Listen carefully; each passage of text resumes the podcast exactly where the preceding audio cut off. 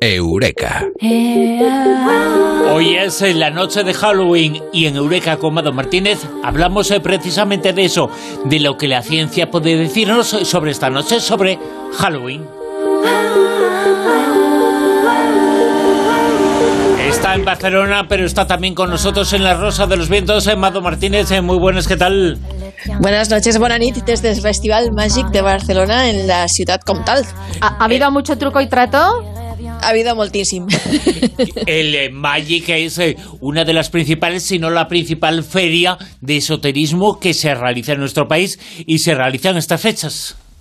Sí, la verdad es que son ya varias las ediciones en las que se dan cita pues una feria, como tú has dicho, pues más bien alternativa de esoterismo en el que la gente pues acude a los puestecitos, pero también hay una parte quizás menos conocida, muy interesante, de conferencias en la que, bueno, hemos estado aquí algunos compañeros, entre ellos pues nuestro compañero Juan José Sánchez Oros también, hemos estado juntos esta noche.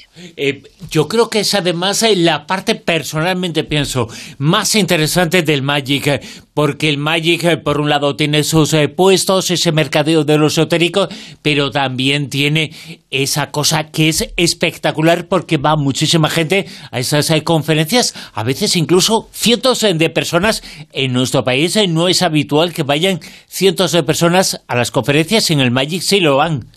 Se llena, las salas se suelen llenar siempre en el, en el Magic, es impresionante. Yo me acuerdo también cuando estuve en ediciones anteriores con Ciencia y Más Allá y cosas así, y se llenan. Y este año, pues el cariño del público ha sido espectacular. Como siempre, yo acudo con la conferencia Brujas, Ya- ya- una historia de persecución a la mujer, y, y ha sido fascinante. Y además que hay ansia, porque con el tema de la pandemia llega un momento en que la gente tiene tantas ganas de reunión y, y que haya esa oportunidad de volver a lo que tenían antes, que yo creo que incluso habéis tenido hasta más. No sé, bueno, con el tema de la seguridad no han dejado, pero por ganas no ha quedado. Es que el contacto con la gente no se puede sustituir por nada. Ese contacto con la gente es eh, muy habitual en fechas eh, como esta, fechas eh, como Halloween, eh, fecha que se conoce como el truco o el trato o las serpientes y las arañas. ¿Por qué nos Sí. aterran? Fin de semana mágico, ¿por qué no? Pues mira, eh, Vanessa Lubu, que estudia en su laboratorio el desarrollo del miedo y la ansiedad en los niños pequeñitos, bueno, pues esta psicóloga es tan maléfica que para asustar a los pequeñines, ella lo que hace es que coge un coche teledirigido y, y lo va manejando ahí, los bebés, los, los niños lo ven acercarse y cuando aprecian que el cochecito carga con una cajita y dentro de esa cajita hay una araña dentro, es de mentira, ¿vale? Pero da igual, pues salen corriendo en la habitación y a veces sus mamás también. Nos aterran y nos dan miedo. Sí, eh, así que ella empezó a preguntarse si acaso nacíamos con este miedo y, y por qué dan tanto miedo a las arañas. Y Lobu dice que los investigadores siempre han sugerido que la respuesta es que las arañas son una amenaza y pueden lastimarnos de alguna manera, pero que esta lógica es un poco endeble cuando la analizas detenidamente porque las 38.000 especies de arañas que hay en el mundo, solo el 0,1 o 0,3% eh, representa una amenaza real para los seres humanos y las picaduras de arañas rara vez Claro. causan, causan la, la- la muerte. Entonces, eh, de hecho, sabemos que el bichito que más muertes causa en el mundo, porque ya lo contamos una vez en un Eureka, es el mosquito.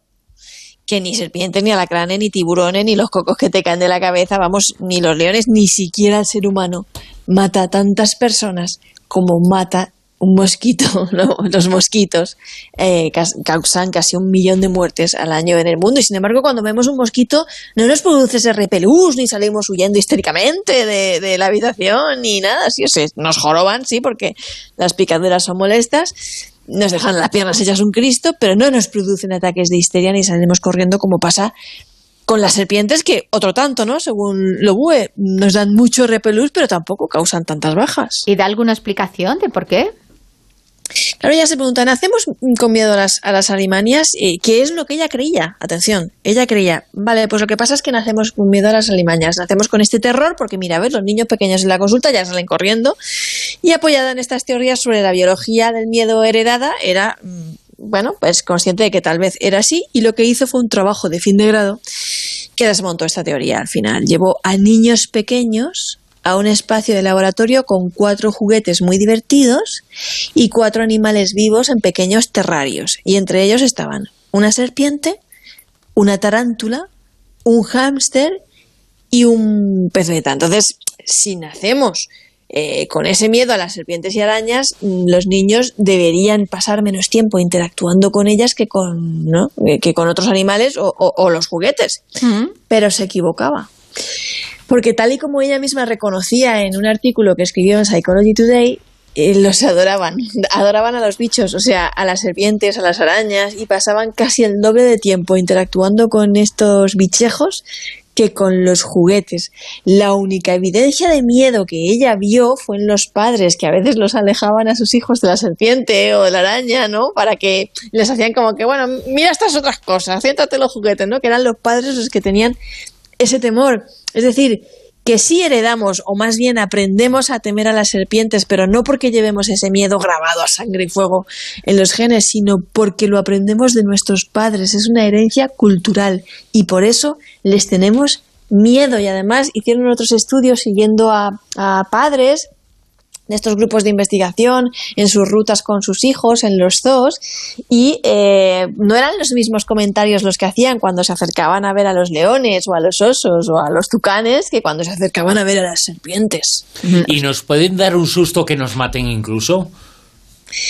Sí, eh, o sea, los animales, bueno, los animales depende del miedo que te den, ¿no? Pero sí podernos, podemos morirnos de un susto. Es muy raro, pero puede suceder. Eh, de hecho, según explica un artículo que hay en la Fundación Española del Corazón, aunque es muy poco frecuente, lo cierto es que sí te puede matar porque eh, un gran susto desencadena liberación de muchas sustancias de estrés en la sangre. Pero tienes que estar ya un poquillo tocado, ¿no? Para que te pase eso, que estés un poquito de salud mal. Hombre, si encima estás tocado, imagínate, porque se ha visto que podría relacionarse con lo que se denomina miocardiopatía de estrés. Claro, en esto que decías de las serpientes, las arañas y las alimañas, hay un programa, un concurso, que no sé si seguirá en vigor, creo que era en Japón, que te obligan a enfrentarte a tus fobias. Entonces, que te dan miedo las serpientes, pues te ponen ahí la cabeza con una urna y te llenan de serpientes. Que te dan miedo las arañas, te ponen ahí la cabeza o el cuerpo entero y te rodean de arañas. Entonces, ahí depende de cómo reacciones al final, si aguantas por lo que piensas que vas a conseguir, si aguantas o, te da el, susto muerte este de, que acabas de contar. Fíjate, pues hay algunas terapias de shock eh, que básicamente, bueno, no lo harán a nivel tan bestia, pero básicamente lo que, lo que pretenden es que te, te, enfrentes a tus fobias. Por ejemplo, ¿que te da miedo subir al ascensor? Pues subir al ascensor. ¿Que te dan miedo las arañas? Bueno, pues exponerte a las arañas paulatinamente porque hay gente que le tiene auténtica fobia, ¿no? Y incluso hay juegos de realidad virtual con ese tipo de bichitos, arañas y todo eso que, que, intentan hacer eso, ¿no? Exponerte un poquito a ciertos eh, bichejos a los que a lo mejor les tienes una fobia más allá de lo común para que vayas superando eso ese miedo. No sé, querías hablar de que te parece muy interesante y muy importante, y en una noche como esta, como Halloween, te parecía muy importante hablar de qué es esto del Valle Inquietante. Oye, pues lo del Valle Inquietante es una teoría bastante curiosa, no es un término nuevo, lo propuso Mori en, en, los años 70, de Uncanny Valley, el Valle Inquietante. Eh, y, y, fijaros, voy a poneros en contexto. Yo de pequeña tenía una lámpara que era la cara de un payaso encendida, me la regalaron cuando yo hice la primera comunión. Y, tenía el pelo azul, así como rizado por los lados, ¿no? Y, un sombrero rojo, y estaba posada sobre un muelle, de modo que podías hacerla oscilar si la movías. Pues oye, a mí, de verdad, ese par de ojos mirándome me daba un poco de miedo a veces. Y todo esto tiene una explicación. Hay una hipótesis de Uncanny Valley, el Valle Inquietante, lo hemos dicho, propuesta en los años 70 por Mori, que afirma que cuanto más humana parece una cosa que no lo es, más terror nos produce. Entonces el muñeco articulado, como el de Anabel, ¿no? Esa era la palita que acabo de comentar, un autómata, un muñeco de arlequín, un cadáver, porque ya no es humano, está muerto. Un espantapájaros en mitad de un maizal en la noche cerrada. Bueno, la clave está en el movimiento. No deberían moverse. La idea de que esas cosas que parecen humanas se muevan o llegan a hacer el más mínimo movimiento, nos aterroriza. Yo, yo, tenía un payaso muy similar al de Poltergeist, de estos de piernas largas. Y después de ver la película, entre que los payasos no me van mucho, ya vamos, directamente, mm, pobrecito mío, le cogí, le guardé, pues le jubilé. Le jubilé y no podía estar ahí presente porque me daba mucho miedito. En muchas ocasiones eh, da miedo a algunas eh, personas, da miedo a algunas eh, películas. Esta es una fecha. Bueno, hay películas, hay una saga de películas que se titula precisamente Halloween. Pero ¿cuál es, según la ciencia, la película más aterradora de todos los tiempos? Bueno, ¿cuál es, ¿cuál es la que más miedo os da a vosotros? Ninguna. Jolín, Bruno. Ninguna, ninguna. Pero tú ves películas de miedo. Eh, eh, a, mí las que no, soporto son las gores, las que salgan las tripas y... No, pero una cosa es el miedo, otra cosa es asco. Claro. claro, eh, porque a veces se confunde. El miedo, algunos dan asco, otros no. Pero miedo, yo qué sé, lo que el viento se llevó, lo que el viento se llevó, esa me dio mucho miedo. No, no, pero dejando a un lado de gore o los dramas o tal. Pensemos en una película inquietante, sobrenatural, o lo que sea, lo que es de terror mm, sobrenatural. ¿Cuál es la que más mal rollito, mal cuerpo, miedos da? Pues eh, yo qué sé, una de James Bond. Eh, porque pintan un mundo que no sé cuál es, eh, pero aterroriza pensar que algunos creen en ese mundo. A mí las de estas de pesadillas que no te dejan tranquilo en ningún momento me dan mucho yuyu. ¿Cuál? ¿La de pesadilla en el Street, por sí, cosas de esas, sí, que se te meten en los sueños y que, no te dejan tranquilo, que no te dejan descansar. Madre mía, yo creo que alquilé esa película con, un amigo del cole cuando tenía, yo que sé, 8 o 9 años. Y, y todavía estás agarrada a él, ¿no? sí, no llegamos ni al minuto 3, que la alquilamos a escondidas de nuestros padres, reuniendo dinero, una cosa así, ni al minuto 3, o sea, nos cagamos. Bueno, pues eh, Broadband Choices, que es una empresa de servicios de banda ancha del Reino Unido, ha realizado un curioso experimento para dar respuesta a esta pregunta este año. Y eh, lo que hicieron es analizar el ritmo cardíaco de 50 sujetos de distintas edades mientras visionaban más de 100 horas de cine de terror. El proyecto se llamaba Proyecto de la Ciencia del Miedo. Y este estudio les ha permitido confeccionar una lista con las 35 películas más terroríficas, más que nada basándose en las taquicáridas de los espectadores. Y mm, no ha sido una muestra muy grande porque solo lo ha hecho con 50 personas y solo usaron películas más valoradas de bases de datos como IMDB, entre otras. Pero, pero vamos, que, que, si queréis acojonaros la noche de Halloween, no perder el tiempo buscando títulos en Amazon Prime, en Netflix, no sé qué, no sé cuánto y cosas así, id a por... ¿Cuál? Sinister. Peliculón. no sé si lo habéis visto. Yo no. Eh, pues, pues es muy buena, es una cinta del 2012 dirigida por Scott Derrickson y además está protagonizada por Ethan Hawke, que hace de escritor de crímenes, que está investigando una serie de asesinatos familiares con un trasfondo mm, sobrenatural muy inquietante. Y en segundo lugar, otra muy buena, Insidious. Insidious. Nada, tampoco. Jolín, pues esa es muy buena también. Y luego la siguen de Conjuring. o Fast and Furious? Yo, yo a mí me, a mí a mí reconozco que las que me gustan y las que me dan así poco miedito más en condiciones son las de terror psicológico. Esas son las que. pues mira, It Follows eh, podría ser, a lo mejor podía encajar dentro de, de bueno, las tiras de terror psicológico sería como la déjame salir o cosas así, ¿no? Eso es. Vale, esa es muy buena. The Babadook, otra que encabeza los primeros puestos de la lista. Buenísima, una cinta buenísima.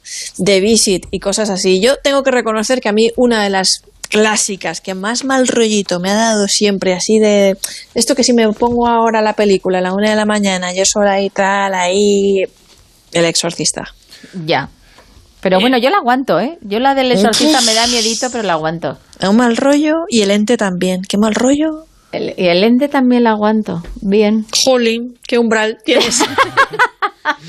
Mado Martínez, Eureka, elige, ¿truco o trato? Truco, truco. Truco. miedo.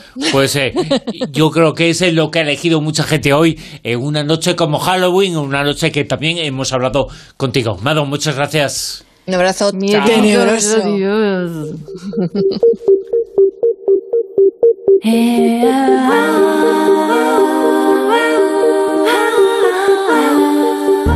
En Onda Cero, La Rosa de los Vientos.